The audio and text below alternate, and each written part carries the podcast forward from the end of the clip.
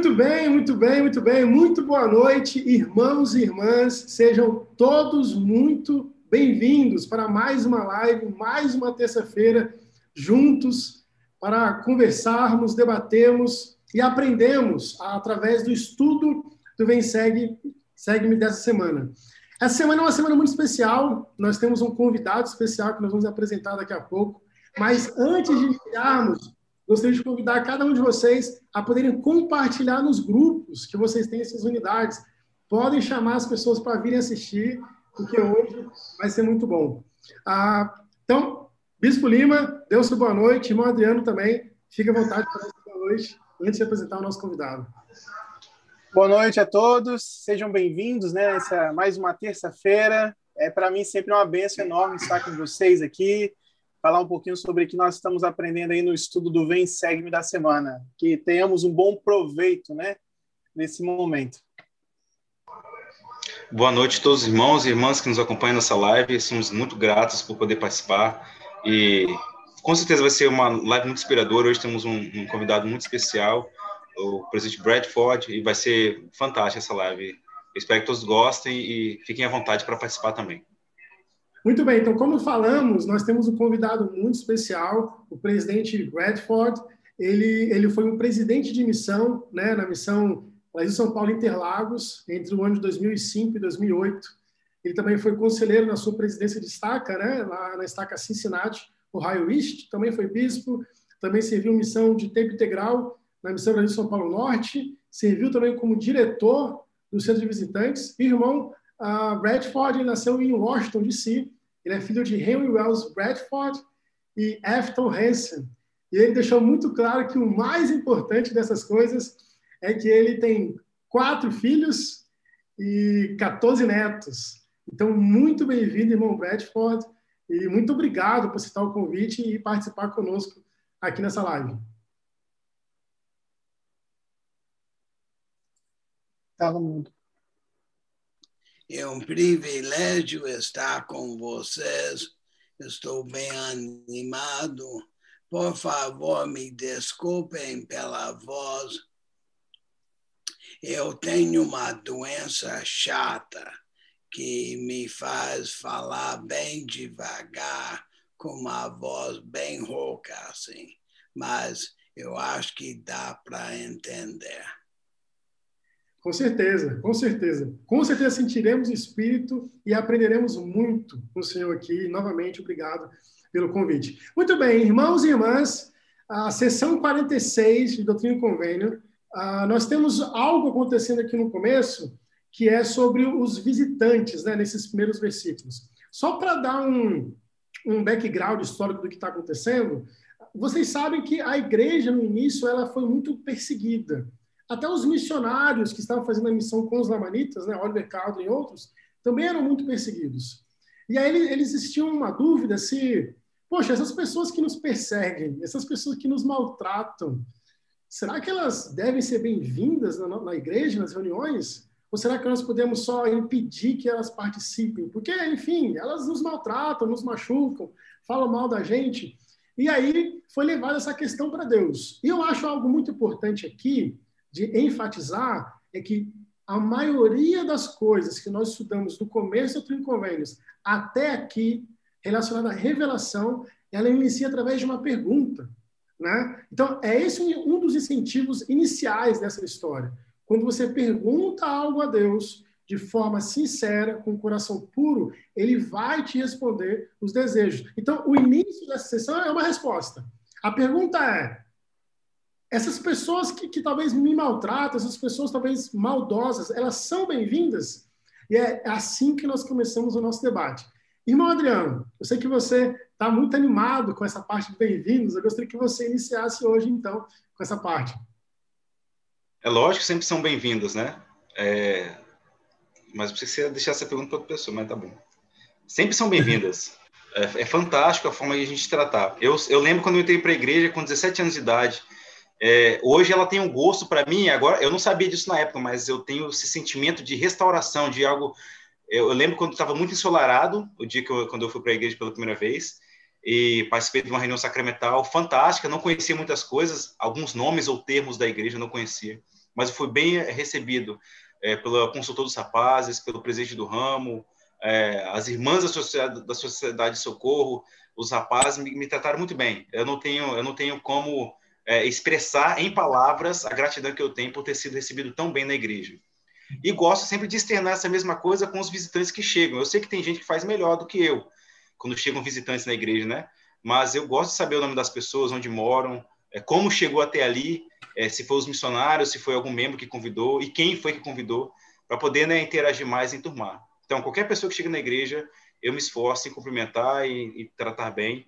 E eu sei que a igreja não é só aqui em Aracruz, nesse caso, né? no mundo inteiro. Os irmãos e irmãs são sempre bem agradecidos pelas pessoas que frequentam e visitam a igreja. É, sendo membros ou não, é, é, é fantástico. Eu, eu, eu, gosto muito de pessoas visitando a igreja e conhecendo mais o Evangelho de Cristo. Bispo Lima, o que, que, que, que, você pensa relacionado ao que está escrito aqui no Doutrina Convênio, sobre, sobre trazer as pessoas a ser bem-vindas, a sentirem bem-vindas na igreja? Eu tenho o seguinte entendimento. Eu acredito assim que, é, que uma pessoa, depois de um tempo, né, que ela adquire o testemunho, ela fica na igreja gostando ou não das pessoas. Então, ela vai porque ela acredita no evangelho, ela acredita na igreja restaurada. No entanto, para ela entrar e para ela sentir bem, ela tem que ser muito bem recebida, né? Então, essa questão social, ela faz toda a diferença. Existem muitas pessoas hoje que frequenta um grupo religioso, participa de um clube, é, associa-se a alguma organização devido à questão social, comunitária. É, às vezes a gente fica se perguntando assim: a Terra tem muito espaço, tem muita área que não é povoada. Por que, que as pessoas se amontoam nas cidades? É que as pessoas querem viver junto, elas querem estar junto, elas querem estar em sintonia. Então, quando nós falamos a respeito da igreja, é, a questão de ser bem-vindo é ser acolhedor. É claro que a igreja ela tem uma linguagem diferente, dialeto diferente, é, a forma de adoração é diferente, então é muito diferente. Eu sou converso. Então, quando eu fui na igreja pela primeira vez, inclusive nós fomos juntos, né, Maicon? É, a primeira vez que nós fomos na igreja, eu achei muito diferente. Eu não vou falar a palavra estranho, mas vou falar diferente. As, a Wina era diferente, as pessoas se reuniam diferente. É, eu era acostumado na, na, cultura religiosa de gritaria, de uma pessoa lá em cima, bateria, aquela coisa toda, e lá era bem tranquilo. Fui para uma sala de aula com um rapaz da minha idade, um senhor deu aula para nós, falando sobre. Eu lembro até hoje a aula, falava sobre vestuário e aparência. Eu lembro que eu estava com a camisa de uns bichos eu me senti muito mal, porque ele estava falando sobre usar a roupa, e aí eu vi assim, falei, nossa, ele está falando para mim, porque eu estou com as roupas de uns monstros aqui. Enfim, mas eu fui muito bem recebido. E assim, o que que, eu, o que, que acontece hoje assim na igreja? A igreja, ela é um, o povo da igreja é um povo simpático, é um povo acolhedor, né? É, existe hoje uma necessidade de nós aumentarmos isso é, essa questão de se, né, se deixar se propor. Agora, o desafio que sempre a gente tem, acho que quando eu era missionário, eu tive que aprender isso na marra, era aquela ideia de que o pesquisador ele tem que ficar com os missionários durante toda a reunião, né? Na verdade, ele tem que ficar com o membro da ala, né? Tem que acompanhar o membro lá e os missionários vêm no final para combinar a próxima lição. E olha lá. Mas é um desafio. Então, eu penso que essa revelação do Trine Convênios dá para a gente um entendimento muito bem de como receber bem né, as pessoas que nos visitam. Muito bem, muito obrigado. Presidente Bradford, você que tem uma experiência gigantesca e foi presidente de uma missão durante três anos e, e lidou muito com isso, com, com, pessoas visitando a igreja. Qual, qual, o, o que a sua experiência nos ensina? Quais são as dicas, os ensinamentos que você pode nos dar para ajudar as pessoas a se sentirem bem-vindas né, na igreja aos domingos? Bem, eu concordo com tudo que Adriano e Bispo Lima disseram. Ah, o que eles falaram foi ótimo. Na igreja, nós, quando prestamos testemunho, nós dizemos algo como eu sei que a igreja é verdadeira. Eu sei que temos um profeta vivo.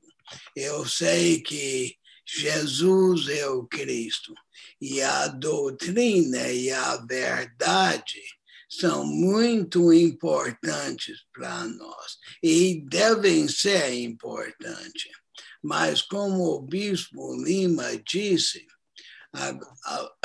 muitas pessoas procuram a igreja para a parte social, a parte de fazer parte de uma comunidade. Então, é importantíssimo que damos boas-vindas a todos. Deixa eu compartilhar um pouco da história. Uh, os, essa revelação foi dada aos santos em Kirtland. E estes santos se afiliaram à igreja foi, sei lá, dois ou três meses antes dessa revelação. E eles participavam todos, quase todos, na mesma igreja. E essa igreja era muito, muito assim fechada.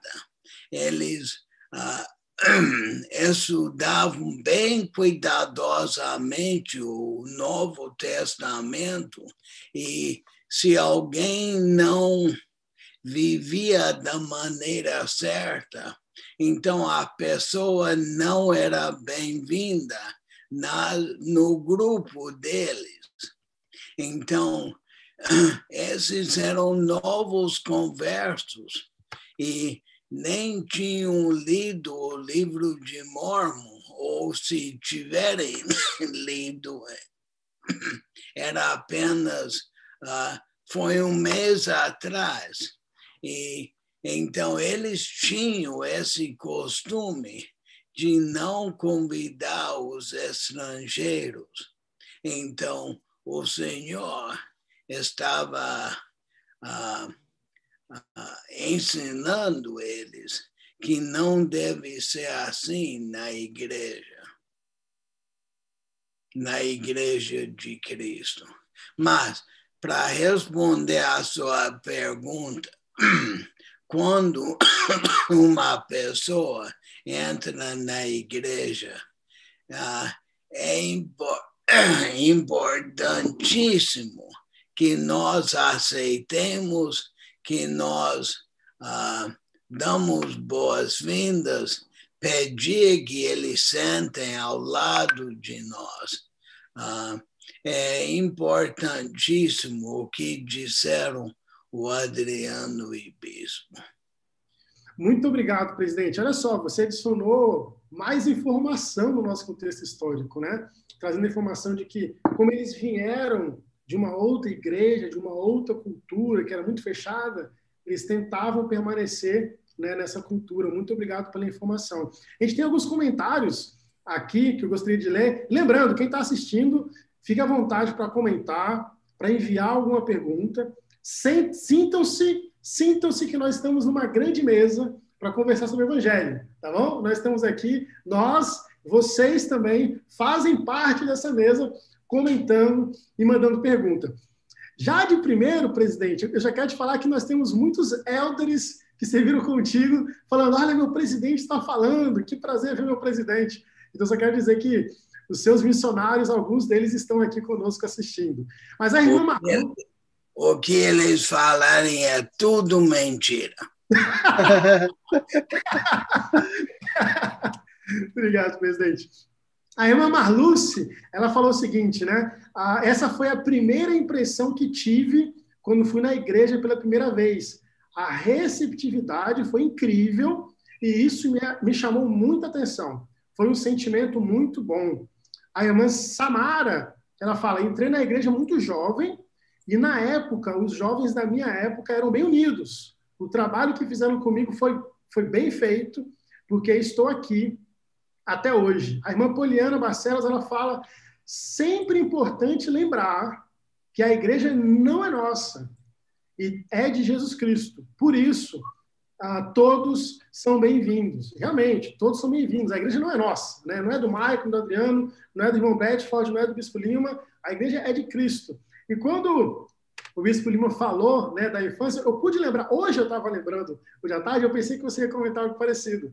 Mas a receptividade realmente foi algo que chamou atenção no primeiro dia. Eu lembro que eu estava na, na, reunião sacramental, né, na reunião principal, aos domingos, eu, eu falo reunião principal, é porque nós temos muitas pessoas que assistem às lives que também não são membros da igreja, tá bom? E é a reunião principal, né? Vamos imaginar o culto principal. E eu lembro que eu estava sentado, eu do lado desse rapaz aqui, e, e, e, tinha uma moça do outro lado, a gente, a gente, era criança, né? A gente era criança, acho que dos 10, 9 anos ali, mais ou menos. Aí tinha uma, uma moça, talvez dos 12, não lembro a idade que ela tinha, que é a irmã Rosemary, a Merinha, né, que a gente conhece. E uhum. ela sempre tinha aquele sorriso assim, ó, uma energia alegre gigantesca. Aquilo foi impressionante o primeiro dia, né? Mas como é que aquela irmã está feliz ali demais ali? Então, realmente os membros eles eles eles nos encantam, né, com a felicidade, com a alegria e com o acolhimento. Eu quero fazer Michael, antes de você, deixa eu adicionar uma coisa importante, assim, uma coisa que eu entendo que é importante, tá? A nossa igreja hoje, como ela é estabelecida, eu não sei nos Estados Unidos, é, presidente Bedford, é, mas aqui a estrutura dela ela é feita para não sei se é essa a palavra certa que eu vou usar. Ela não é convidativa para a pessoa que não conhece, não conhece ninguém lá. Então, assim, dificilmente alguém passa na porta da igreja no domingo, mesmo que tenha escrito lá bem assim, ó, reuniões domingos 9 horas, reuniões domingo 10 horas. Tem assim, visitantes são bem-vindos. Mesmo que isso tenha escrito, eu, eu 20 anos na igreja, eu nunca vi assim, fora as pessoas que estão bêbadas, entrarem por conta própria, falar assim, nossa, hoje eu vim aqui assistir uma reunião na igreja, vim aqui conhecer vocês. Muito difícil, muito raro, porque aparece que assim, é um grupo seleto, é um grupo de pessoas que né, tem que receber um convite para você fazer parte, assim por diante. E não é nada disso.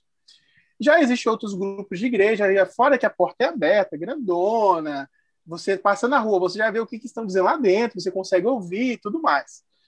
E aí o que acontece? Hoje, nós, nós temos dois desafios, penso eu. Um é talvez trazer essa coisa de que a igreja é só para alguns.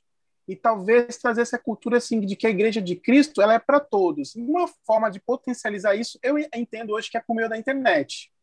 Hoje, por meio da internet, a pessoa não precisa ir na igreja no domingo para entender o que é a igreja de Jesus Cristo.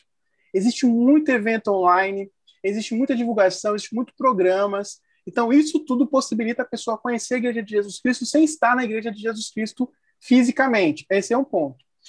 Outro ponto é a questão de quando a pessoa vai. Vamos supor que um amigo, alguém ali que levou e tudo mais, essa questão do acolhimento. Eu sei que cada região do país, ou em outros países, a cultura exige um certo tipo de contato. Ah, alguns são mais calorosos, mais amigáveis, outros são mais na deles. Mas eu acredito que esse, esse contato, essa questão humanizada de você se importar, entender, saber, é muito importante ali. Agora, o que faz a diferença mesmo é o pós-reunião. É quando a reunião acaba e essa pessoa ela tem uma vida depois disso. E é talvez alguém que fez um contato ou que fez uma amizade se importar de mandar uma mensagem, fazer uma ligação. Opa, eu sou o irmão, né, Tiago, nós conhecemos na igreja, eu peguei seu telefone, como que o senhor está? Ficou alguma dúvida sobre as coisas que o senhor viu, assistiu? Então, assim, eu acho que esse interesse pós-reunião faz uma diferença gigantesca. E quando a gente entender isso e colocar isso em prática, a gente vai conseguir entender melhor esses sejam bem-vindos porque não é fácil ir na igreja primeira vez sem ser convidado. Muito difícil. E acho que, não sei se vocês têm essa experiência, eu conheço, mas eu dificilmente vi. Mas esse é o meu pensamento e queria compartilhar. Não, muito bacana, muito bem adicionado. E, e, talvez, talvez a minha pergunta que eu ia fazer para você, que eu vou inverter ela para o irmão Adriano, seria, seria bem parecido nesse caminho. O que acontece? Nós estamos falando aqui de, de coisas que nós podemos fazer para tornar as pessoas bem-vindas, bem acolhidas, amadas. Mas, irmão Adriano, e quem mais quiser responder depois, o que nós podemos deixar de fazer hoje, porque talvez algumas atitudes que nós temos aos domingos, talvez acabam fazendo um efeito ao contrário. Quais são algumas das coisas que talvez a gente acaba fazendo consciente ou inconscientemente, que talvez torne a experiência do visitante ruim e que a gente deveria parar de fazer? Às vezes a gente usa muito alguns termos. O Helder Soares, ele foi na nossa na missão Ribeirão Preto, ele disse que um dos termos que a gente deveria parar de usar a partir de ontem é a palavra fubeca. Ele disse que devemos não usar. E ele falou assim de forma muito ele era 70 na época, né? Ele falou de forma muito é, imponente, assim, bem bem é, eu senti mesmo saúde, eu tô me arrepiado todo quando estou falando isso, porque a forma que ele passa. Então tem alguns termos que a gente deveria deixar de usar, porque as pessoas ficam assim com a fica assim, não traz o espírito, porque isso é uma palavra de, de até de baixo calão, né, de, de rebaixar alguém. E esses termos a gente deveríamos deixar de usar. E se vai usar algum que é, é, é respeitoso, deveríamos explicar para as pessoas. Mas eu entendo que sempre, eu entendo assim que sempre com um sorriso e sempre mostrar que a pessoa é sempre bem-vinda e não sempre assim. Às vezes acontece a gente apresentar alguém, o grupo de jovem ou o grupo de adultos chega a pessoa, ah, tudo bem, ok, bom dia, e larga a pessoa quando deveria abraçar a pessoa e trazer para o nosso lado. Vem para cá, esquece os missionários. Eu sei que os missionários estão amigos mais, ela não quer esquecer, e nem deve esquecer, lógico, mas como o Bispo Lima falou, e tinha que, isso tem que acontecer mais vezes, é a pessoa cortar esse cordão umbilical dos missionários. Os membros têm que acatar, a pessoa tem que buscar a pessoa, abraçar a pessoa e trazer para cá. É, esse espírito caloroso. Aí por isso que eu falei com você que antes de começar essa live, eu estava caçando a história e encontrei.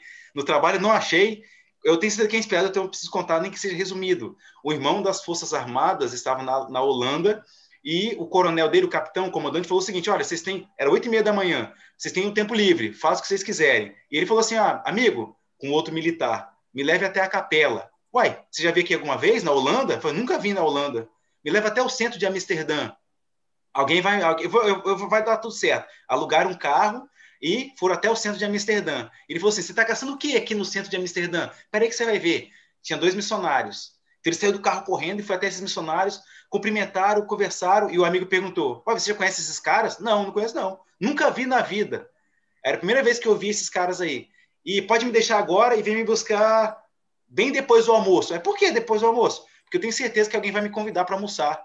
Ele falou que aceitou o primeiro convite das três famílias que chamaram ele primeiro convite ele aceitou, foi almoçar e tudo deu certo. O que ele queria falar? Ele queria colocar o seguinte: em qualquer local, local do mundo, ele falou assim: já encontrei em pessoas em palácios, em cabanas simples, em locais grandiosos e luxuosos em locais mais humildes do mundo. E em todos esses locais, o espírito era o mesmo. O sentimento era o mesmo, de estar com membros da igreja, estar com pessoas que nutriam a mesma fé e me recebiam muito bem.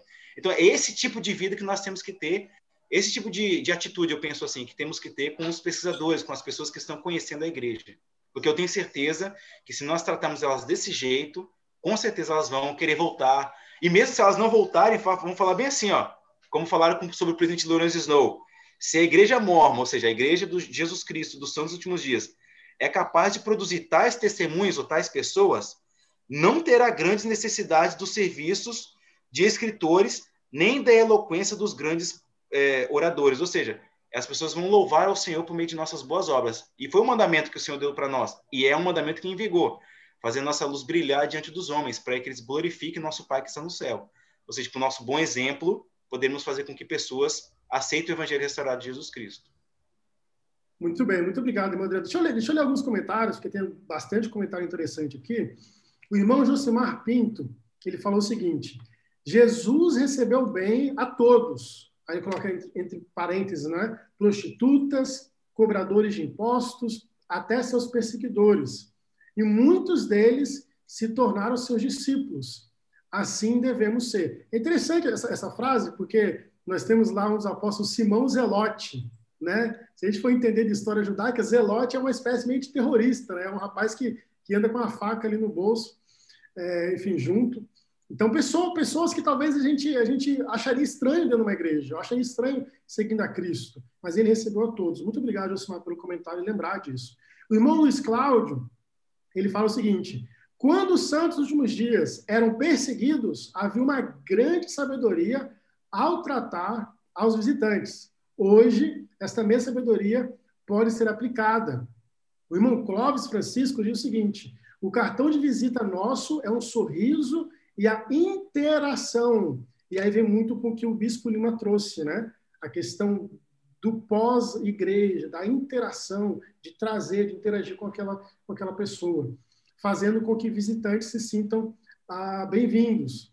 Ah, Luiz Carlos Rodrigues, o evangelho verdadeiro é assim, sem alarde, mas com verdade e sem, e sem mesclarem. A irmã Valéria Val fala: estive muito tempo afastado da igreja. O retornar demorou por medo da recepção. Olha só que interessante. Dá uma pausa aqui, né? Ela estava afastada muito tempo da igreja. E o, e o, demorar é medo da recepção. Talvez até visitantes tenham esse medo. Né? Deixa eu continuar o comentário dela.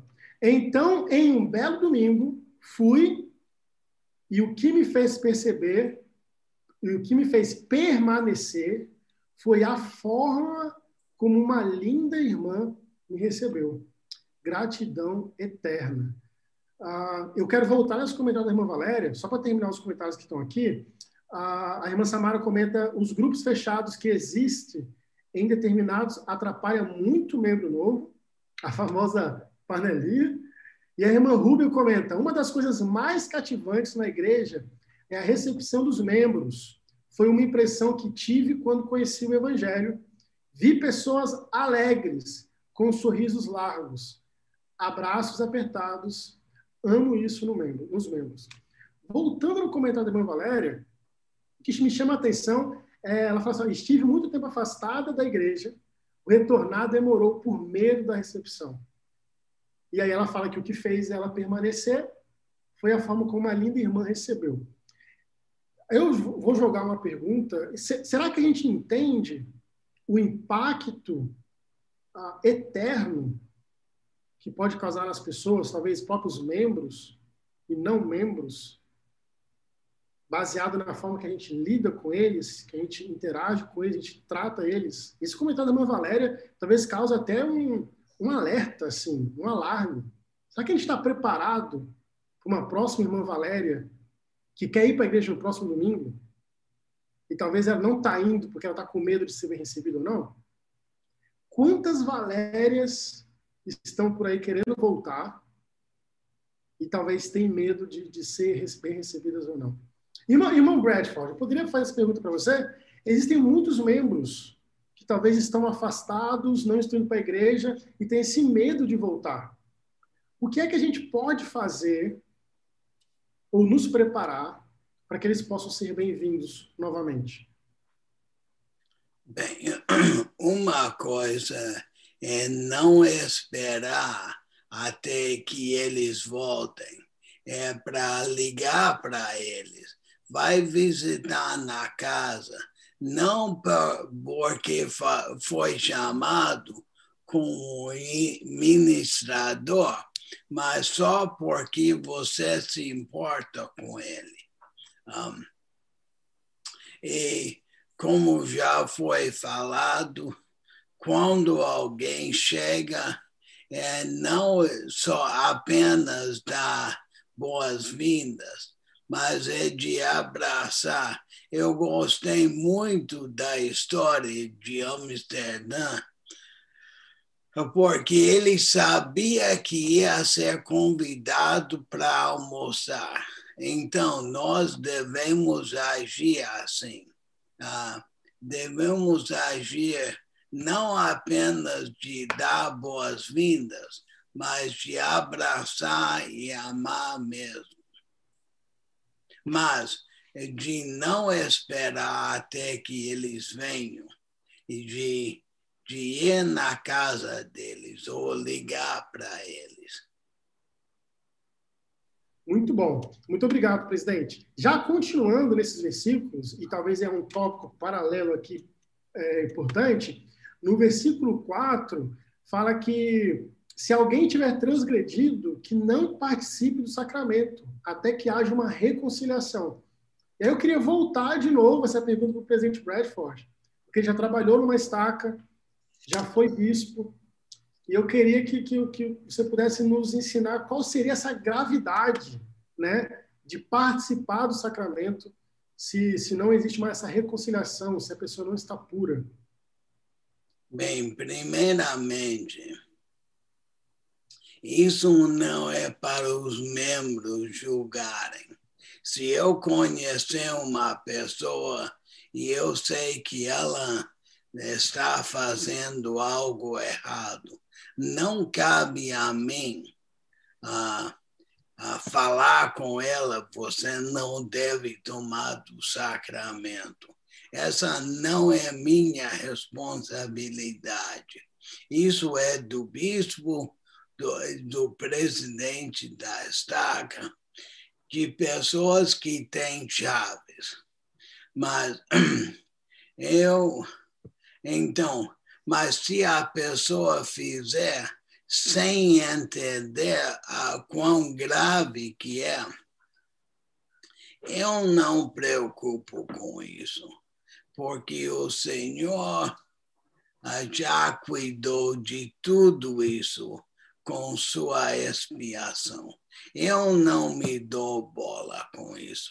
Agora, se eu for bispo e tem um membro da minha ala que foi excomungada e ela está, é ou ele está uh, fazendo algo que o manual fala que não deve fazer.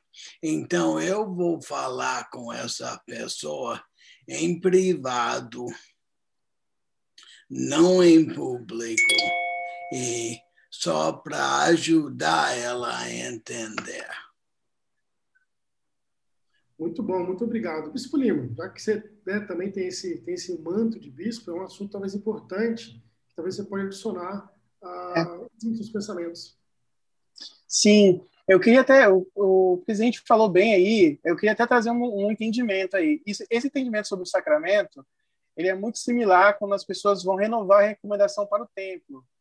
É, essa escritura de doutrina e convênios, ela traz muita questão também é da avaliação pessoal. É quem faz essa avaliação é muito o, a pessoa, né, que vai participar do sacramento. E o líder presidente, quando sabe que aquela pessoa não deveria participar, isso é feito sem causar nenhum tipo de constrangimento para a pessoa, e não é o propósito, ok? É, agora, por exemplo, é, a cultura religiosa, ela conta o seguinte, a cultura religiosa cristã, a Santa Ceia, o sacramento, a Eucaristia, tudo que tem a ver com esse momento, elas só podem ser feitas por um grupo seleto de membros que tem um padrão de dignidade. Já na Igreja de Jesus Cristo, todas as pessoas que consideram-se dignas podem participar, inclusive o visitante pode participar. Então, essa foi uma coisa que eu achei muito diferente quando eu visitei, porque foi me oferecida a bandeja do sacramento. Eu achava que, eu, opa, eu, na onde eu vim, você tinha que ó, ser membro há muito tempo, ter uma experiência para poder ser permitido tomar a ceia do Senhor ou o sacramento. Então, essa foi uma coisa que eu percebi diferente. Assim, nossa, mas aqui. E aí eu fiquei pensando assim, poxa, será que é banalizado o sacramento? Será que ficou muito comum? Não é isso. É depois que eu fui entender a questão do convênio. Agora, é, o meu, a minha linha de raciocínio é o seguinte: depois que a pessoa ela tem esse julgamento, ela tem a seguinte preocupação, que tem a ver com a recomendação do templo. O Senhor, ele não exige uma perfeição para participar do sacramento, mas exige um coração arrependido. Exige que você faça uma ponderação, você reflita sobre as condições de sua vida e você decida, aquele momento, algumas coisas que você tem que abandonar e algumas coisas que você tem que fazer parte de você. Então, não exige que você seja perfeito para participar do sacramento. No entanto, exige que você tenha uma capacidade de se arrepender. O que você tem que levar em consideração é Existem coisas que eu posso me arrepender e resolver isso diretamente com o meu Senhor. E existem coisas que exigem que um líder do sacerdócio participe desse processo comigo, não para me julgar, literalmente, mas para me ajudar nesse processo do arrependimento.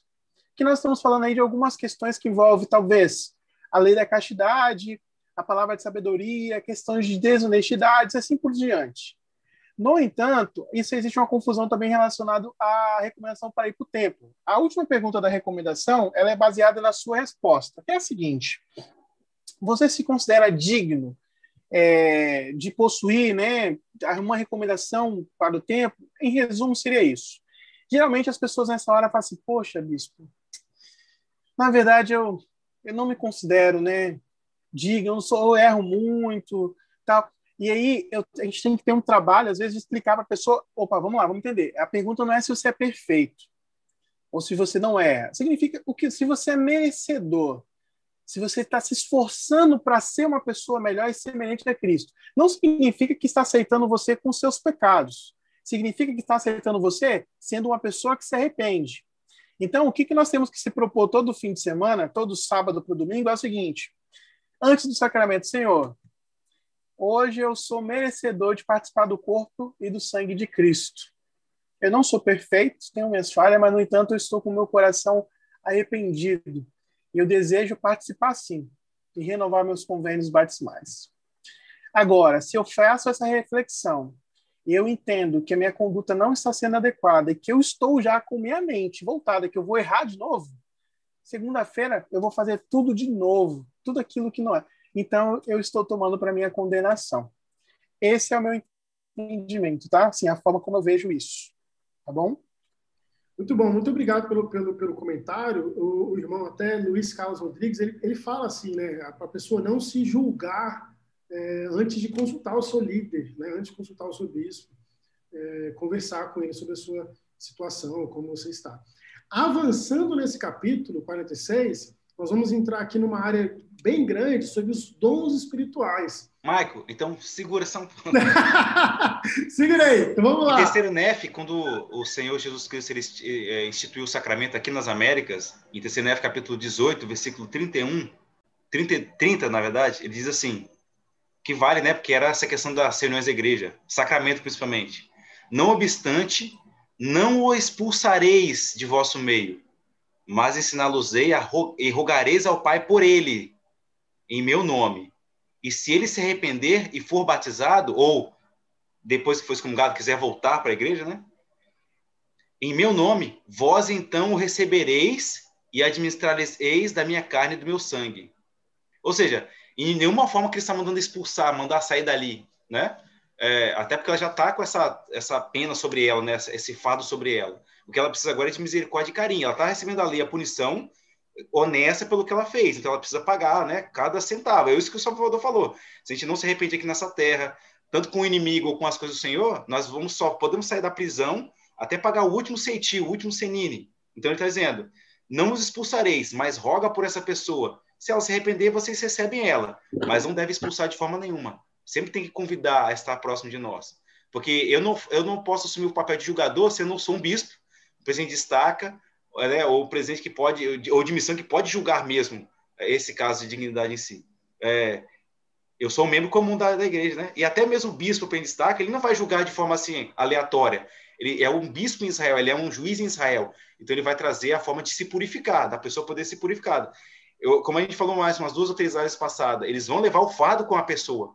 Eles vão levar o fardo com o pecador. Então, por isso que o Salvador falou para não expulsar essas pessoas do meio de nós. É para trazer elas com carinho e tratar delas é, bem. Quem precisa de médico são os doentes, e nós todos somos doentes. A, a questão é que alguns estão no aparelho, outros não, mas todos nós temos uma certa, se você for olhar, doença espiritual. Como o presidente Benson disse, o orgulho é, é, é, é universal e a gente tem algumas coisas que erra e deixa de errar. Alguns erram mais e menos, só que para o Senhor tudo é erro. Então, assim, eu sou tão pecador quanto o irmão que está se esforçando em fazer, ou não está conseguindo nem fazer o que podia fazer, ou fazia 10, 5 anos atrás. A questão toda é essa temos que trazer essas pessoas com carinho para o reino de Deus e não julgá-las. Talvez é isso que a irmã tinha essa, esse, talvez um pouquinho da, dessa que segurava a irmã era como é que eu vou para a igreja? Será que chegar lá vão me julgar? Eu não quero que julgamentos, eu quero ser, ser bem recebido. É, eu já foi quebrada a lei, já foi, eu já paguei o preço amargo, eu quero ser recebido bem. Uma ovelha, o pastor põe sobre os ombros gostoso. E essas ovelhas que estão chegando tem, tem que ser tratado assim, no colo, né, nos ombros gostoso, ou seja, acalenta essa pessoa.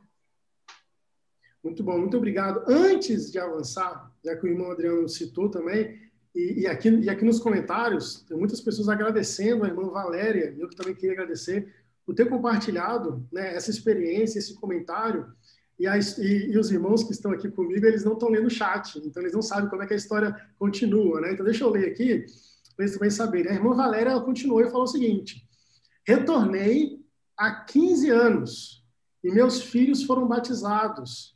E o meu filho mais velho serviu missão de tempo integral. Já retornado e hoje casado pelo tempo, pelo tempo e por toda a eternidade. Então, história fantástica. Obrigado, irmã Valéria, por ter compartilhado isso conosco. Muitas pessoas estão agradecendo aqui no chat também. Alguns comentários a mais. O irmão Joseph Smith Berto do Vale, presidente do Vale, vai falar o seguinte: o Senhor reconhece que somos imperfeitos, tanto que uma das perguntas para renovar a recomendação, essa recomendação que o Bispo Lima comentou antes, é: você se esforça? Para mim, uma das maiores provas de que não é necessário perfeição, e sim esforço. Muito obrigado, irmãos, pelos comentários. Os próximos versículos desse capítulo vai falar sobre os dons espirituais. Opa, presidente Bradford, fique à vontade. Posso comentar no versículo 2, por favor? Sim, à vontade. Ah, eu acho muito importante para bispos e presidentes de estaca. Fala, mas não obstante as coisas que estão escritas. Em outras palavra, palavras, não obstante os manuais. Sempre foi ordenado aos elders a dirigir, dirigir, dirigirem todas as reuniões conforme inspirados e guiados pelo Espírito, pelo Santo Espírito. Isso é muito importante. Nós temos os manuais, temos a reunião agendada. Mas quando o Espírito falar, devemos deixar o que for agendado e fazer conforme o Espírito. Eu poderia contar histórias por uma hora de autoridades gerais que fizeram isso e fizeram com eu e com minha esposa. E, e eles ah, é, eles estavam em, em uh, conferência da estaca e minha esposa não estava uh, na reunião, na agenda, nem estava preparada para discursar. E a autoridade geral levantou e, e disse: agora vamos ouvir da Sister Bradford. Isso aconteceu várias vezes e foi uma inspiração muito grande para ela e para as pessoas na conferência. Então, ah, devemos conhecer muito bem os manuais e seguir eles. Mas, quando o Espírito falar, devemos seguir o Espírito. Ok, podemos ir em frente agora. muito bom, muito bom, muito obrigado. Eu já ia falar aqui, presidente, pode contar as histórias dos apóstolos, fica à vontade. Mas obrigado. Ah, continuando, então, os versículos, é, vai falar sobre os dons espirituais. E aí eu ia devolver essa pergunta para o Adriano, porque aqui nós temos pessoas assistindo, né? nós estamos aqui com uma média de, de 60 pessoas ao vivo, é, que são membros e não membros. Antes de a gente começar a ir a fundo nos dons espirituais, se o irmão Adriano pudesse introduzir, na forma de introdução, o que é e por que, que existem os dons espirituais. A vida agora, se tivesse dado aula de seminário, ia estar tá lascado agora. Bom, eu não sou a pessoa indicada, mais indicada para falar sobre os dons espirituais, mas assim, o que eu sei, ou, ou parte do que eu sei, é que os dons espirituais são dons dados por meio do Espírito Santo do Senhor para abençoar cada um de seus filhos aqui na Terra. É, os membros da igreja são em especial abençoados porque têm o dom do Espírito Santo, foi dado pela imposição de mãos por quem tem autoridade do Senhor para tal. E completar o batismo, né? Diz o Smith que o batismo sem o dom do Espírito Santo é, é, é, Você pode batizar uma pessoa e não dar o dom do Espírito Santo, assim como batizar um saco de areia. Ou seja, esse batismo não vai é, estar de acordo com o que é ensinado na igreja. Os dons espirituais servem para edificação, tanto própria da pessoa, como as pessoas que estão ao seu redor. E é, são nossos dons e talentos. Diz os apóstolos dos últimos dias, as autoridades gerais, que todos nós temos dons, só que precisamos encontrá-los. É, se é necessário, até jejum e oração para isso. É, o senhor ele alista alguns aqui em Doutrina e Convenção, acho que uns 12 ou 13 por aí, 12, 12 ou 13 dons dados por meio do Espírito Santo de Deus para edificação pessoal e edificação do seu próximo na igreja. Então, se eu posso começar a introduzir, seria isso. Os dons espirituais são dados por meio do Espírito Santo de Deus para edificação própria da pessoa e também de seu semelhante, de seu, de seu irmão que está ao seu redor. Porque ele precisa ser compartilhado, é, precisa ser, precisa ter, temos o interesse de ajudar aqueles que estão ao nosso redor. É basicamente para isso que o Senhor nos concede dons. Não, muito bacana, obrigado. Você comentando, eu pude lembrar de uma situação que eu estava relembrando ao estudar essa semana. Na última semana, na noite familiar que tivemos, aqui com a minha família e com mais, mais pessoas que, que não eram membros da igreja, é, nós estávamos falando sobre 1 Coríntios 12, que, que vai muito de encontro com o que nós estamos estudando hoje na sessão 46. E o que você fala me lembra algo que eu estava comentando naquele dia, que os dons espirituais, eles eles são dados, eles são dados para a igreja através de nós. Né? Às vezes a gente pensa que talvez é eu que tenho o dom. Na verdade, é, é, é dado para a igreja. Né? Eu sou apenas um instrumento, essa ferramenta, ao qual esse dom vai ser benefício da igreja. E aí você fez até uma pergunta interessante, que aí eu vou trazer essa pergunta. Porque tanto em Coríntios, Paulo vai falar, e tanto aqui no Trinconvênios, que nós devemos procurar esse dom, buscar esses dons. E eu estava ponderando em casa como é que eu, como é que eu posso buscar, obter esse dom. E aí eu estava tentando lembrar de quando eu fui que eu obtive alguns dons que o Senhor me deu. Eu lembrei que não é sentado no sofá assistindo Netflix, né? E eu lembro que o meu presidente de missão, ele sempre falava algo interessante quando os membros, quando os missionários iam de volta para casa. Ele falava assim, Elder, o sister, dava vários conselhos, mas eu lembro de um que era, que era sempre repetitivo. Participe de todas as atividades da igreja. E eu fiquei pensando, enfim, a gente é solteiro, né? A gente sempre missionário é solteiro, ah, ele quer que participe para poder achar uma esposa. Mas, mas hoje eu consigo compreender um, um pouco mais, porque esses dons, eles aparecem na medida que eu vou servindo na igreja, na medida que eu vou é, é, trabalhando, procurando, isso é procurar, né? É estar tá servindo ao Senhor, é estar tá nas atividades que ao fazer algo, ao servir algum chamado ou alguma coisa, você vai começar a desenvolver esses dons. Ah, um exemplo interessante, que até a forma profissional minha hoje vem desses exemplos de, de atividades ou de dom. Ah, o Bispo vai lembrar muito bem, quando eu cheguei na missão, ah, poucos dias depois ele me convidou a trabalhar com ele numa empresa. E nós éramos, nós éramos missionários recentes. Então, nós éramos muito animados com, com, com coisas da igreja, ainda somos. E eu lembro uma vez que nós chegamos para o presidente do distrito. Presidente, isso nunca aconteceu de verdade, tipo, o resultado, né? Presidente, nós vamos fazer um blog do distrito que vai ter os discursos e tudo mais, vai espalhar para os irmãos. Isso nunca aconteceu. Mas eu lembro uma vez que, que ele veio até mim, Bispo Lima, Tiago, na época, né? A gente, a gente começou a fazer algumas artes, alguns designs para divulgar conferência do distrito ou alguma atividade. Então aí eu fui descobrindo esse dom. E, querendo ou não, hoje eu trabalho com esse dom é, que eu pude adquirir participando de atividades da igreja ou tentando beneficiar os membros. Então, essa é a minha pergunta. Eu vou introduzir para o Bispo Lima primeiro.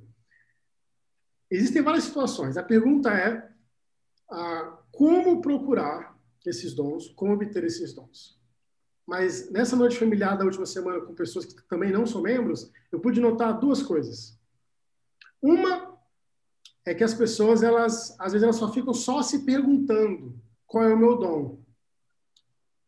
E não se mexem para procurar esse dom. Eu até comentei que é meio que a síndrome de Gabriela dos dons. Tipo, eu não tenho esse dom, então nem vou procurar ter. Eu, eu sou assim, sempre fui assim e não vou ter esse dom. Ou outras pessoas que talvez pensam que. Vamos, vamos um exemplo. Eu só toco, só sei tocar. Esse é meu dom. Eu não sirvo para liderar, ou não sirvo para dar uma aula. E, na verdade, não, não é assim. Deus quer que nós obtenhamos vários dons. Como responder essas perguntas para esses exemplos? Muito bem, muito bem. Eu preciso explicar uma coisa antes, que a gente tem que entender muito bem. Quando a gente fala de dons do Espírito, dons espirituais, nós estamos falando sobre dons que vêm pelo Espírito Santo. Então, antes de receber o Espírito Santo após o batismo, as pessoas podem ter, é, pela luz de Cristo, né, que todos nós temos, demonstrações desse poder, mas elas não conseguem ter definitivamente esses dons espirituais elas podem ter talentos, aptidões, né, facilidades. Então, tem muita gente que tem algumas facilidades, algumas aptidões naturais. E aí pode vir de genética, cultura e assim por diante. O que nós estamos falando aqui, nós estamos falando de dons que vêm pelo Espírito de Deus, poder do Espírito de Deus. Esses dons, eles surgem para beneficiar a igreja e também aquelas pessoas. Estudando, eu encontrei uma citação eu vou compartilhar com vocês ela. Na verdade, é o presidente Aire, né, ele está falando, na verdade, ele cita o presidente George Kennan, falando sobre dons espirituais. Ele fala assim, ó, a concessão de dons do Espírito é uma das maneiras pelas quais o Pai Celestial nos ajuda a tornarmos mais semelhantes a Ele. Então, olha só, ter dons espirituais é uma forma que Deus faz para que eu me torne mais semelhante a Ele. Esse é o primeiro ponto. Aí ele fala o seguinte: agora é o presidente Kennan falando. Da primeira presidência, ele fala assim: ó, se todos nós somos imperfeitos, é nosso dever orar pelo dom que nos tornará perfeitos. Tenho imperfeições? Estou cheio delas. Qual é o meu dever? Orar para que Deus me conceda os dons que vão corrigir essas imperfeições. Se sou irritado, é meu dever orar para, por caridade, que é sofredor e benigna. Sou um homem invejoso? Ele pergunta. É meu dever buscar a caridade que não inveja. O mesmo acontece com todos os dons do Evangelho. Eles existem para esse propósito. Nenhum homem deve dizer: Ah, não consigo evitar, é de minha natureza. Ninguém é justificado nisso, porque Deus prometeu nos fortalecer para corrigir essas coisas e nos dar dons que vão acabar com elas.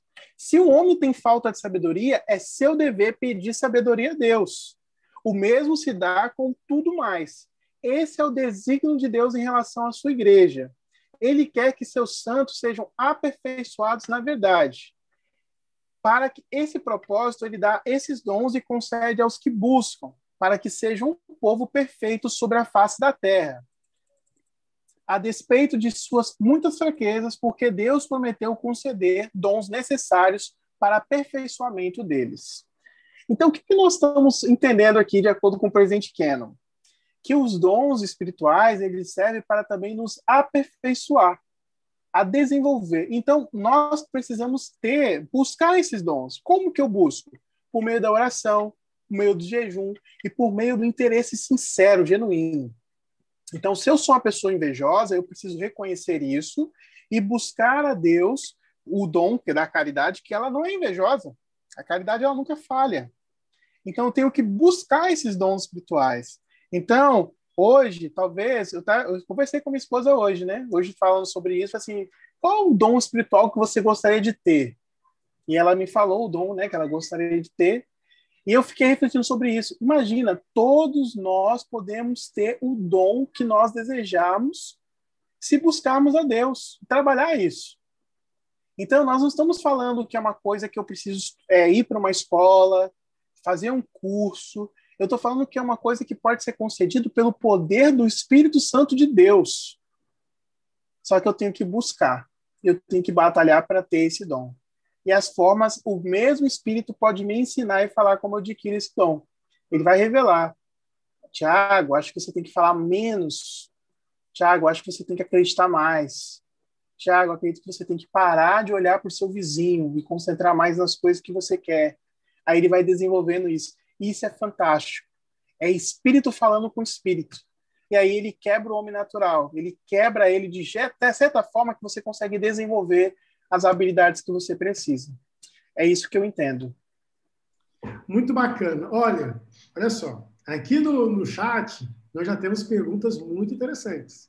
Tá? Muito interessantes mesmo. O presidente vai responder todas elas. Mas eu, eu vou voltar para a pergunta logo mais. Então, quem está fazendo pergunta aí, segura. Eu já sei das perguntas, elas são muito boas. Vou voltar nelas daqui a pouco. Mas eu tenho que aproveitar essa fala do bispo, da questão de pedir pelos dons e procurar esse dom. Eu quero ler uma escritura e já perguntar ao presidente Bradford, baseado nessa escritura. O versículo 30 fala o seguinte: aquele que pede em espírito, pede de acordo com a vontade de Deus. Portanto, é feito como pede. E aí a pergunta, somando ao comentário do Bispo Lima, presidente Bedford, como é que eu faço para pedir com o Espírito? O que, que isso significa? O que quer dizer aquele que pede em Espírito? Eu não sei. Mas eu posso dar um exemplo muito importante. O exemplo é o seguinte: e foi meu presidente de missão 150 anos atrás que me ensinou isso. Ele disse: se você quiser um dom do Espírito, ou um, um atributo de Cristo, haja como se já tivesse esse dom. Então, se você quiser o dom de amor, de poder amar as pessoas, então haja como se amasse. O que você faria se você amasse elas? Então, faz aquilo. E com a passagem de tempo, você vai é se você continuamente fizer o que pessoas que, que amam fazem, então você vai tornar a amar.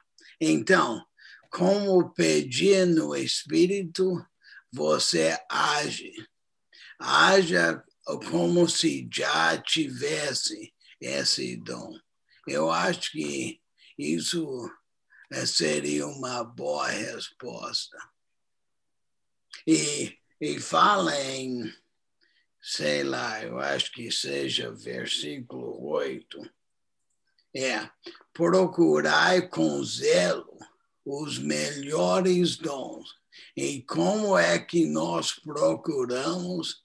Agimos como se já tivéssemos. Muito bom, obrigado, presidente. Aliás, você trouxe o versículo 8, o versículo 9 até diz o seguinte, né? Mas em verdade vos digo, eles são dados em benefício daqueles que me amam, né? O próprio indivíduo e também a igreja, e guardam todos os mandamentos. Então, eu, eu concordo muito com o que o presidente acabou de dizer, né? Os dons espirituais, eles são recebidos somente depois de termos demonstrado a nossa fé. E essa forma de agir, ah, se eu quero amar mais, eu preciso agir com mais amor, é uma forma de demonstrar fé. Quando eu procuro tentar fazer algo, que eu, que eu, um dom que eu acredito que eu preciso obter, mas eu ainda não tenho, vou procurar fazer, é agir com fé, é dar esse passo no escuro, né, de tentar fazer e tentar progredir. Muito obrigado. Vou trazer algumas perguntas já. Vamos lá? Ah, Irmão Adriano, já que você foi o. Mandei para nós. Você não comenta. O irmão Wagner ele, comenta, ele pergunta o seguinte: uma pessoa ela pode ter vários dons? Essa é pergunta interessante, só antes de responder, porque o Bispo Lima ele trouxe, ele trouxe algo cultural dele quando ele visitou a igreja pela primeira vez. De que nem todo mundo partilhava do sacramento, né? E foi uma surpresa para ele. Às vezes, em outras religiões, as pessoas pensam que o dom ele é único. Eu tenho aquele dom e pronto. Né? Eu não, vou, não posso ter outro dom. Eu só sirvo para tocar a bateria, por exemplo, e nada mais. E aí a pergunta do Wagner vai muito com o encontro disso. Uma pessoa pode ter vários dons, irmão Adriano? Uh, pode, pode. Se ela buscar, com certeza. Está aberto aqui? Pode. Falar assim, ó. E ao bispo da igreja e aqueles designados e ordenados por Deus, versículo 27. Para zelarem pela igreja e para serem elders da igreja, será dado discernir todos esses dons. Ele pode não ter o dom em si, mas um a mais vai ter. Todos esses dons. É, para que ninguém haja entre vós que, sem ser de Deus, professe tê-los. É possível sim ter mais de um dom. É possível sim ter. Porque, é, é, como diz aqui os apóstolos últimos dias, nós até citamos aqui nessa própria live, Doutrina e Convênios é, 46 não cita todos os dons. É que é, diz aos apóstolos, autoridades gerais, que são infinitos, são muitos dons. É, então, assim, você pode ter muitos deles, ou vários deles. Talvez todos, não sei, mas um dia teremos todos, na verdade. Deus tem todos os dons, né? ele tem é portador de todos, todos os dons. Mas o ponto é esse. Com certeza a gente pode sim ter mais de um dom.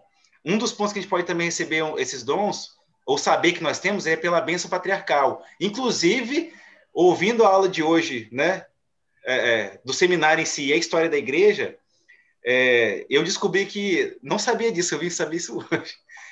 Minha bênção patriarcal fala de um, de um dom que realmente eu tenho, preciso melhorar bastante nesse dom. Eu sinto que eu preciso me arrepender e melhorar bastante nesse dom.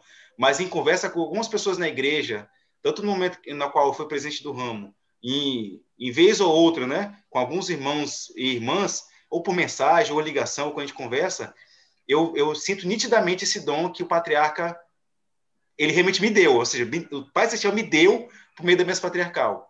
Ele me abençoou com um certo dom que realmente eu tenho. É, não vou passar aqui para nós para não. Aqui é muito pessoal em si, né? Mas eu sou grato porque em muitas vezes, em alguns momentos, eu pude usar, é, felizmente, para honra e glória do nome do Senhor, esse, esse dom. E abençoo muitas essas pessoas. Mais tarde elas até falaram, Adriano, obrigado por tal e tal coisa que você fez ou deixou de fazer tal, porque me ajudou naquele dia. E eu liguei para minha bênção patriarcal. E só fiz isso hoje, liguei essas conversas todas hoje, vendo essa, essa, essa questão da história da igreja. Como as bênçãos do Senhor nos, nos ajudam. Mas sim, a resposta é sim. Podemos ter mais de um dom e devemos até buscar os melhores dons. Paulo alista isso. O próprio Senhor fala no versículo, né? buscar os melhores dons. Devemos fazer, devemos buscar. Muito obrigado. Antes de, antes de ler a próxima pergunta, tem um comentário aqui interessante.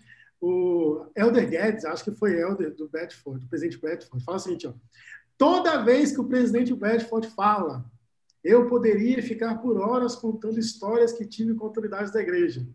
Que alegria seria poder escutá-lo por horas. que bacana. Seus, seus missionários estão aqui firme e forte no, nos comentários. Bispo Lima, próxima pergunta eu vou direcionar para você, iniciar ela. É uma pergunta um pouquinho mais complexa. O presidente quer. Ah, sim, presidente, perdão. Eu estava lendo o chat. Não... Posso fazer um comentário rápido. Não apenas podemos ter vários dons, devemos buscar zelosamente uh, ganhar vários dons e devemos procurar os melhores dons.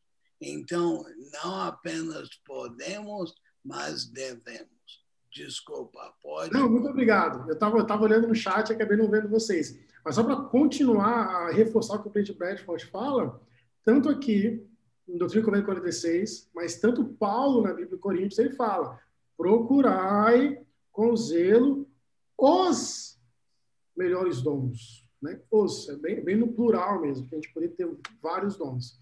É, Bispo Lima, a irmã Jussara, ela pergunta o seguinte, é uma pergunta composta, que tem várias coisas. Deus nos dá e pode nos tirar dons? E ela continua. Ou, por que. É,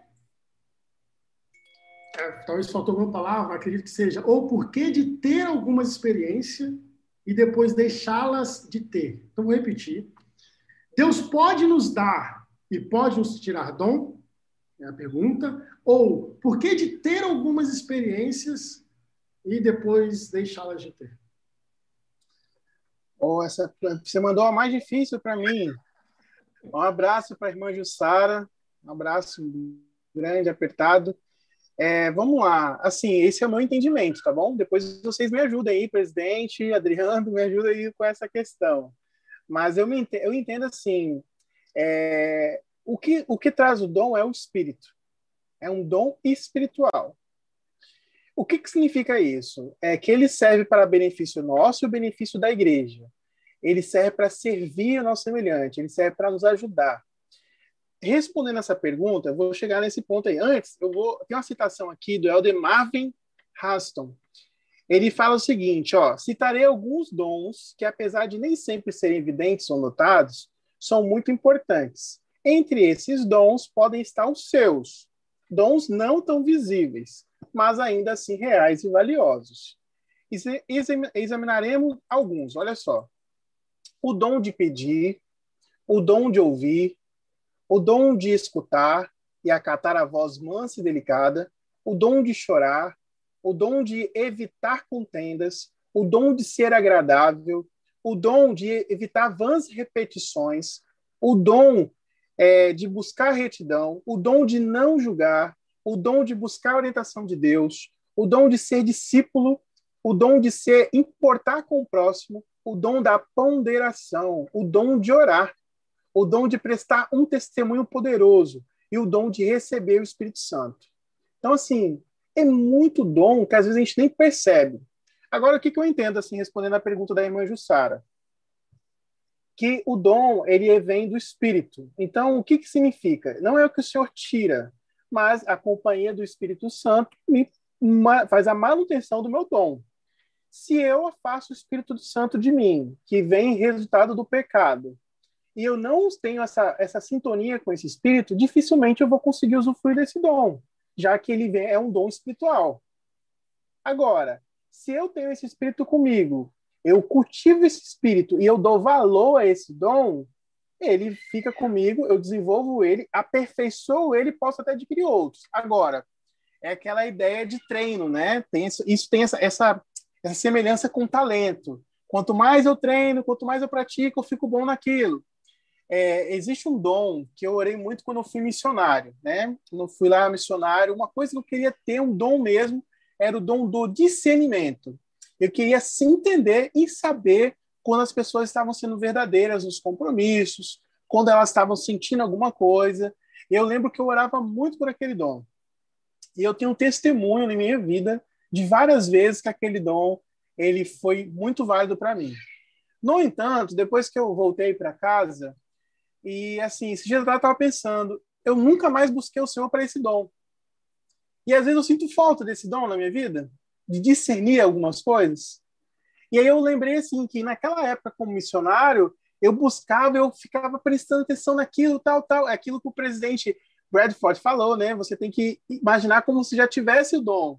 Então aquilo eu ficava mais mais vivo dentro de mim. Só que por eu não ter mais interesse naquele assunto e não buscar aquele assunto, parece que agora eu tenho mais dificuldade. Então eu penso que você pode deixar de ter o dom em dois, dois sentidos. Você se afastando do Espírito Santo por meio do pecado e você deixando de ter interesse naquilo. Se eu tenho um dom de ensinar, eu não, não quero mais ensinar, eu sou convidado para servir para ser um professor, não. Eu sou convidado para comentar numa, não, vou, não quero mais, não me interesso. Essa acho que é uma das formas. Eu respondendo a pergunta do meu entendimento, tá bom? Mas ficam à vontade para acrescentar aí. Irmãos, alguém, alguém mais quer adicionar algum comentário a essa pergunta? É uma pergunta realmente um, um pouco delicada, né? Deus nos dá e pode nos tirar, nos tirar dons, ou porque tem algumas experiências e depois deixá-las de ter? Essa foi a pergunta. O presidente Brigham Young disse que depois que Oliver Cowdery ele voltou para a igreja, ele jamais foi o mesmo. Diz Brigham Young que o peso das lições, o peso das mensagens de Oliver Cowdery era tão forte quanto a de Joseph Smith e ele disse que jamais o Oliver Cowdery foi mesmo. Até o Oliver Cowdery sabia disso, até o Oliver Cowdery chega a registrar isso. É, ele falou que ele fazia, como Joseph Smith, o céu, ele explicava as coisas terrenas, ele fazia as coisas da terra subirem aos céus e as coisas dos céus descerem à terra de forma tão simples e que qualquer pessoa compreendia seus ensinamentos. Mas ele perdeu e nunca mais foi o mesmo. E Oliver Cowdery registra que ele jamais foi o mesmo depois que ele voltou para a igreja. Não estou dizendo que não tem como é, re, é, recompor essas coisas ou, ou restaurar essas coisas. Tem sim, mas Oliver não conseguiu. E olha que ele foi o segundo elder da igreja. Ele foi algo. É, vamos colocar assim: ele seria o profeta da igreja, ele foi o segundo elder da igreja, ele seria o apóstolo sênior. Depois de Joseph Smith. Quem pegou essa honra foi Hiram, que morreu com Joseph Smith na cadeia de cartas. Isso deveria ser Oliver Calder que continuasse. O presidente Joseph Smith disse: seria uma bênção para Oliver ter morrido com Joseph Smith. Ele teria que ser ele ter que ir lá para a cadeia de cartas. Mas não foi. E seguiu o seu caminho. É, lembrando também das placas, né? O senhor Joe Smith, por ser um pouco orgulhoso naquela época, por colocar os, os burros, né? Os, a, a, carroça na frente dos bois, Moroni próprio desceu e tomou as placas de, de ouro. E depois de muito arrependimento sincero, ele devolveu e Joe Smith conseguiu traduzir. Mas antes, ele disse que a mente dele se escureceu. Registra, né? Até Doutrina e Convênios. Porque tratamos mal, com leviandade, o livro de Mormon e as outras revelações. Então, assim, para a gente continuar mantendo os dons, precisamos ter, de certa forma, né? Ah, também uma, uma, parte a humildade de reconhecer que nós precisamos de, do Senhor sempre e nos arrepender sempre de nossos pecados, nossos erros, porque Deus ele perdeu um dom e Deus devolveu, mas com Oliver Calder ele perdeu esse dom e ficou sem esse dom, de acordo com Brigham Young, de acordo com o próprio relato de Oliver Calder. Então é possível você perder um dom e recebê-lo de volta? É. Mas é possível você perder um dom e nunca mais receber? Também é. Depende também da vontade do Senhor, da sua, de como você foi também atrás daquele dom que você perdeu, do tempo perdido, e se aquilo lá também é o propósito de Deus para a sua vida naquele momento, para você ter de volta. Então, vai ter um pouquinho agora da parte do Senhor. Às vezes, ele vai puxar nossa orelha assim e vai, infelizmente, retirar os dons que ele nos deu. É, porque nós queremos, na verdade, não é Deus que se afasta de nós, é a gente que se afasta dele. E, infelizmente, com Oliver Calder aconteceu isso, e felizmente com Joe Smith esse dom foi devolvido. Eu tenho certeza que alguns dos irmãos que estão ouvindo essa live devem ter tido momentos que perderam tais dons, e com certeza, porque eu já aconteceu comigo, deve ter momento que esses dons voltou. Então, não perde mais não. Vamos tratar com mais bondade, é, com menos leviandade as coisas do Senhor. Na verdade, leviandade zero, né? Vamos tratar com amor, com, com a pérola de grande valor as coisas que recebemos de Deus. Não com desdém e nem de qualquer forma. Presidente Bradford. Ah, um de meus uh, versículos prediletos é segundo Nef 28:30, onde o Senhor fala: ah, e nós conhecemos o início. Darei aos filhos de, dos homens linha sobre linha, preceito sobre preceito. E depois ele fala: pois a quem recebe, darei mais. E dos que disserem, temos o suficiente, deste será tirado até mesmo o que tiverem. Então, a pergunta é ótima, mas eu acho que não é o Senhor que tira o dom, somos nós que tiramos o dom por não exercer ela, ele. Então, deste será tirado até mesmo o que tiverem, porque for tirado, porque nós não exercemos. É a parábola dos talentos. Aquele que teve um talento não usou ele e foi tirado. Então, somos nós que tiramos o, o dom por não exercer. Presidente, perfeito. Acho que você fechou assim, igual um comentário aqui da irmã no, no chat, é fechou com chave de ouro. Fantástico, obrigado por adicionar esse comentário. Quero aproveitar esse tempo final e tocar em um assunto, aproveitar a experiência, a presença do presidente Bradford, porque na sessão 47 a gente poderia falar muito mais sobre dons do Espírito, que, que seria fantástico, muito que a gente poderia aprender juntos. Mas na sessão 47 nós temos a história do irmão John Whitmer, ele está sendo chamado para ser um historiador da igreja. O presidente Redford, como eu falei no início, ele trabalhou já como diretor do centro de visitantes da igreja. Eu queria perguntar para ele, ele poder adicionar com a experiência dele, o quão importante nós mantemos nossa história, nós mantemos registros. Porque às vezes a gente olha para os registros do passado, da história da igreja, como é bom aprender, como é bom ler, mas nós não temos o hábito de manter a nossa história. Eu queria que, que o senhor pudesse nos ajudar e nos, nos clarear como a história ela é importante. Bem, vamos voltar para a sessão 21. Ah, esse, essa sessão foi dada na, na primeira reunião da igreja dia 6 de abril. E a, a, o, a primeira frase é: Eis que um registro deve, será escrito entre vós. Então, o Senhor falou desde o iníciozinho da igreja a importância de manter a história. E quem foi que foi chamado foi Oliver Cowdery. Agora, Oliver foi chamado para fazer a missão. Então, voltando para a sessão 47, quando John Whitmer foi chamado, ele escreveu: Eu preferiria não fazê-lo, mas entendo que a vontade do Senhor deve ser cumprida, e se ele assim o desejar, meu anseio é que ele o manifeste por intermédio de Joseph, o vidente. Então, John uh, recebeu essa revelação e ele uh, disse: tá bom, então eu vou fazer. Mas para manter a história, tanto da igreja quanto nossa história pessoal, uh, é importantíssimo. E a melhor maneira de manter a história pessoal é manter atualmente. É, não é de esperar até ficar velho, é escrever ao as coisas acontecerem ou manter um diário.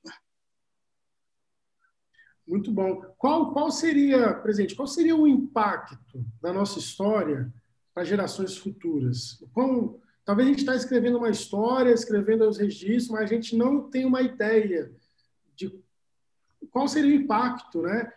Como é que você pensa relacionado a isso? Qual, qual vai ser esse impacto? Se a gente começa a escrever nossa história, o que, que isso vai acrescentar para as pessoas que vêm após?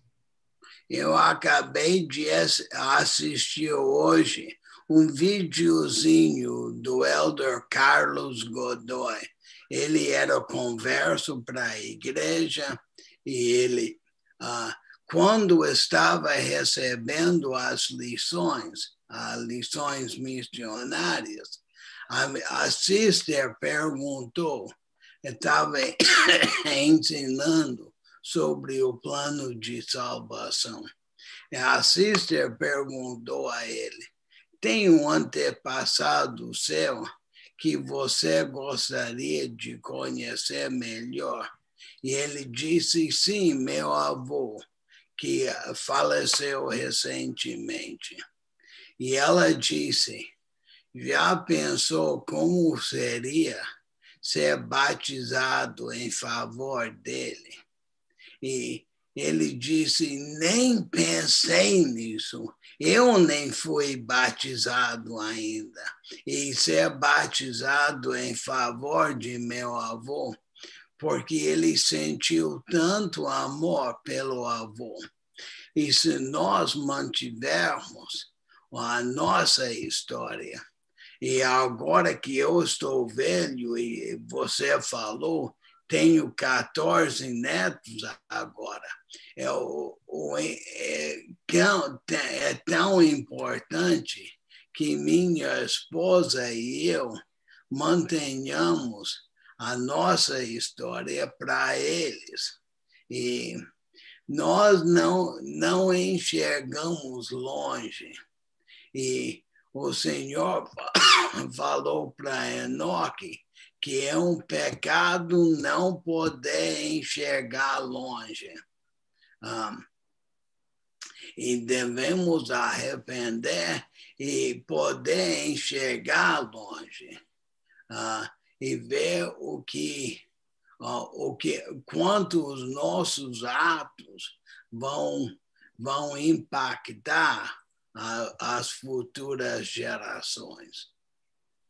Obrigado, presidente. Está anotado aqui. Eu anotei também, Anotei. Anotei umas três, quatro coisas aí que ele disse. Com chave de ouro o assunto da história. Obrigado. Obrigado de todo coração.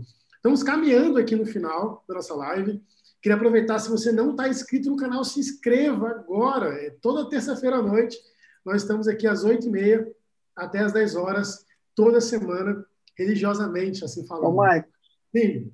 Deixa eu só acrescentar algo sobre essa questão de registro. É, eu, eu tenho um testemunho muito grande assim, na minha vida, isso eu devo muito à Igreja de Jesus Cristo, porque quando eu conheci a igreja, é, eu, tinha, eu não era muito assim a estrutura cultural não era muito vantajosa, a questão escolar e tudo mais, mas a igreja me ajudou a ser uma pessoa mais esforçada, né, a aprender, desenvolver e tudo mais.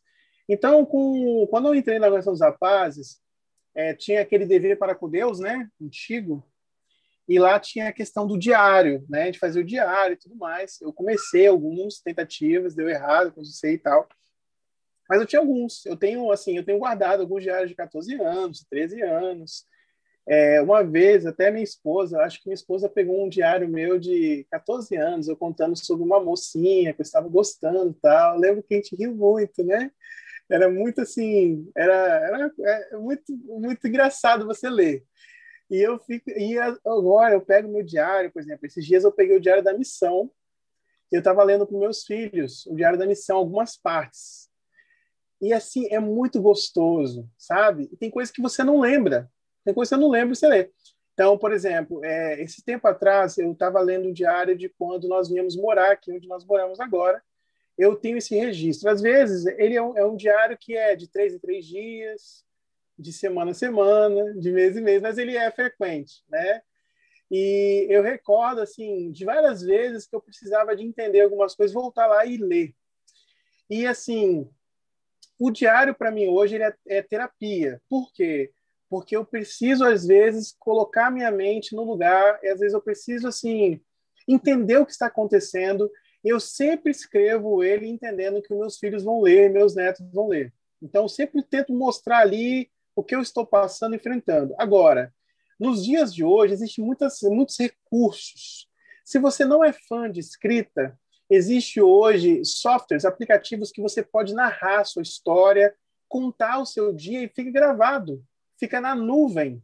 Você não tem como perder, sabe? E hoje, o que nós fazemos muito aqui na minha família, nós tiramos muitas fotos. Nós temos um, um álbum de fotos digital que é a foto da pandemia. Todas as reuniões dominicais, nós tiramos foto. Nós fazemos carinha triste, feliz, várias carinhas. Os meninos pedem, né? Então tem isso tudo salvo é, nós temos, a gente investe muito em foto. Então a gente tem foto de tudo. A gente tem aniversário que a gente faz festa, Halloween em casa, tira foto de tudo. E tudo isso para guardar para a história.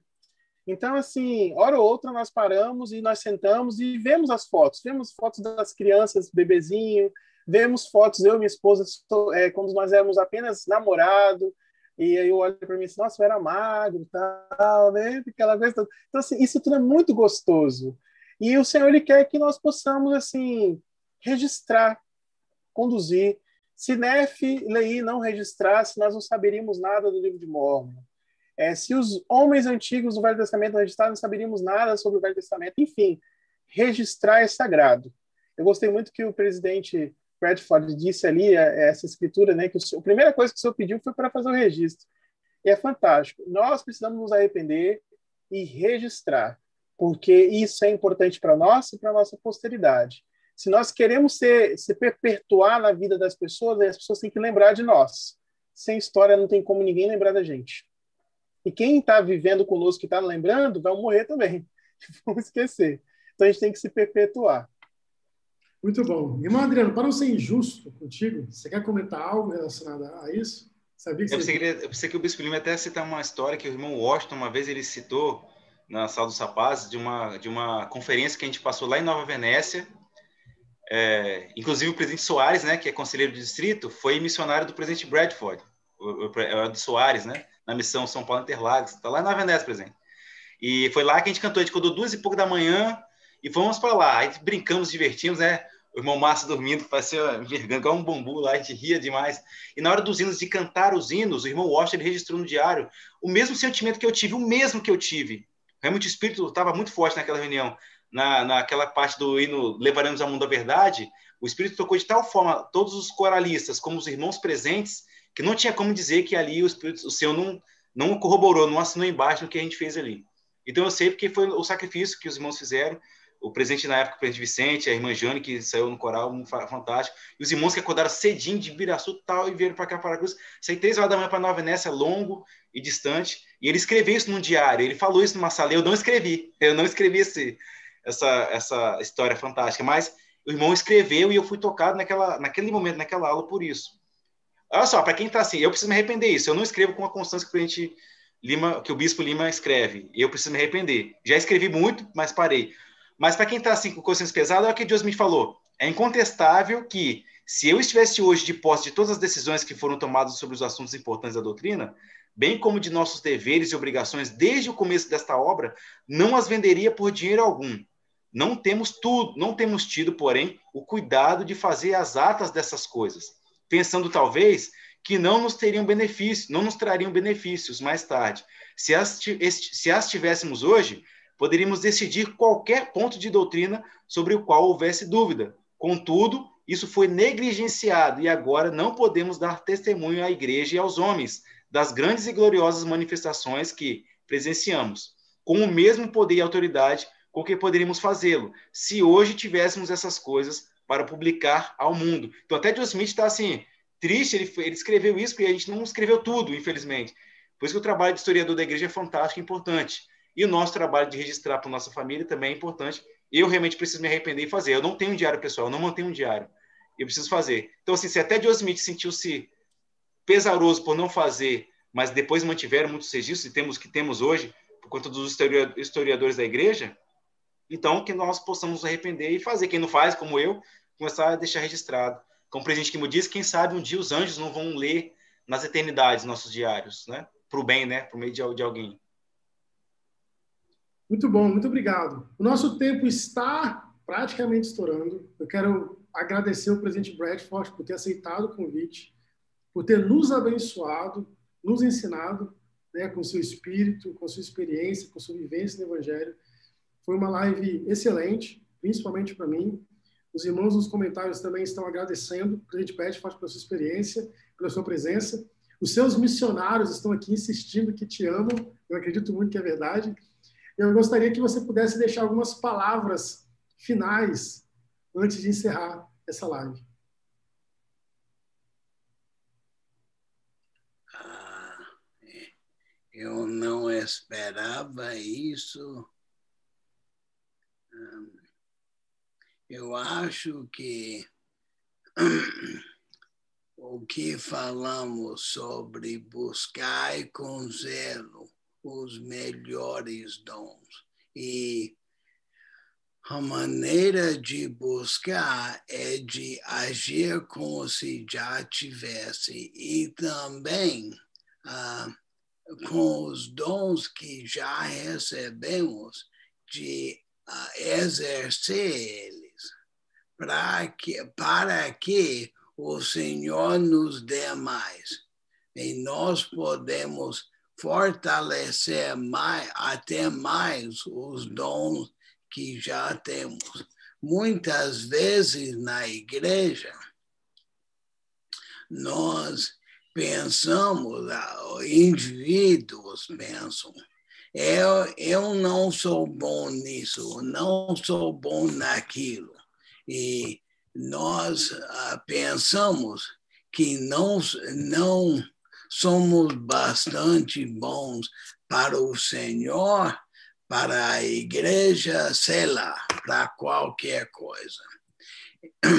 Nós devemos focar não no que fazemos de errado, mas no que fazemos de bom, para que possamos, como fala em Doutrina e Convênios 46, 46, para que possamos abençoar outras pessoas. E se fizermos isso, o Senhor nos dará mais. E se exercermos aqueles dons, Ele nos dará mais. E é assim que alcançamos a vida eterna. Nós exercemos o que já recebemos e ele nos dá mais. É, um, é a receita para a, para a, a exaltação é de continuar a avançar assim. Obrigado pelo convite. Vocês são ótimos. Muito obrigado, presidente. Então, boa noite para cada um de vocês que nos assistem. Se inscrevam. Semana que vem estamos aqui novamente com mais um convidado especial. Aliás, convidada especial. Vai ser uma presença feminina aqui conosco. Vai embelezar né, essa nossa live. Bispo Lima, Adriano, vocês querem deixar alguma palavra final? Alguma boa noite? Não, boa noite para todos. É, tem muita coisa para aprender. Assim, convido os irmãos a as irmãs a lerem Doutrina e Convênios 46, 47, 48. É, acredito que tem que ser uma missão para nós buscar dons. Eu estou saindo desse encontro aqui com vontade danada de ter a maior quantidade de dons possíveis, né? E estou muito feliz. Obrigado, obrigado, presidente Bradford. É muito bom tê-lo aqui conosco. E estamos juntos aí. Até semana que vem. Adriano? Ok, obrigado, presidente Bradford, por sua companhia hoje, irmão Michael de sempre, irmão Bispo Lima de sempre. Eu, conversando com o presidente Bradford assim, nessa live, eu, eu, sinto um pouquinho como se fosse pai da Samara, né? Então, eu me sinto como, quase como se fosse um sogro para mim. Só brincadeira. Mas a questão é, o presidente McKay disse que o maior dom, McKay ou Taylor, foi um dos dois, eu sei que foi um dos dois. Ele disse que o maior dom nessa vida, aqui na Terra, é ser guiado pelo Espírito Santo. Então, um desses dons que a gente tem que buscar bastante é que Deus nos guie por meio do Espírito Santo aqui na Terra. O Print Nelson até cita, né? Uh, nós precisamos buscar a inspiração de Deus, é, revelação direta do Espírito de Deus. Então, esse é um dom também, já que temos o dom do Espírito Santo.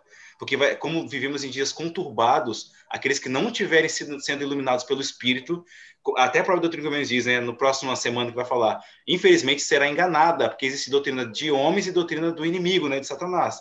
E nós seremos enganados se não estivermos sendo iluminados pelo Espírito Santo de Deus. Então, o maior dom aqui nessa terra é ser iluminado pelo Espírito Santo. Então, devemos é, nos apegar a isso e, e seguir firmes. Obrigado de novo, presente, e os irmãos aqui. Boa noite para todos nós que participaram dessa live hoje. Muito bem. Boa noite para cada um de vocês. Até semana que vem. Tchau. Tchau. Boa noite.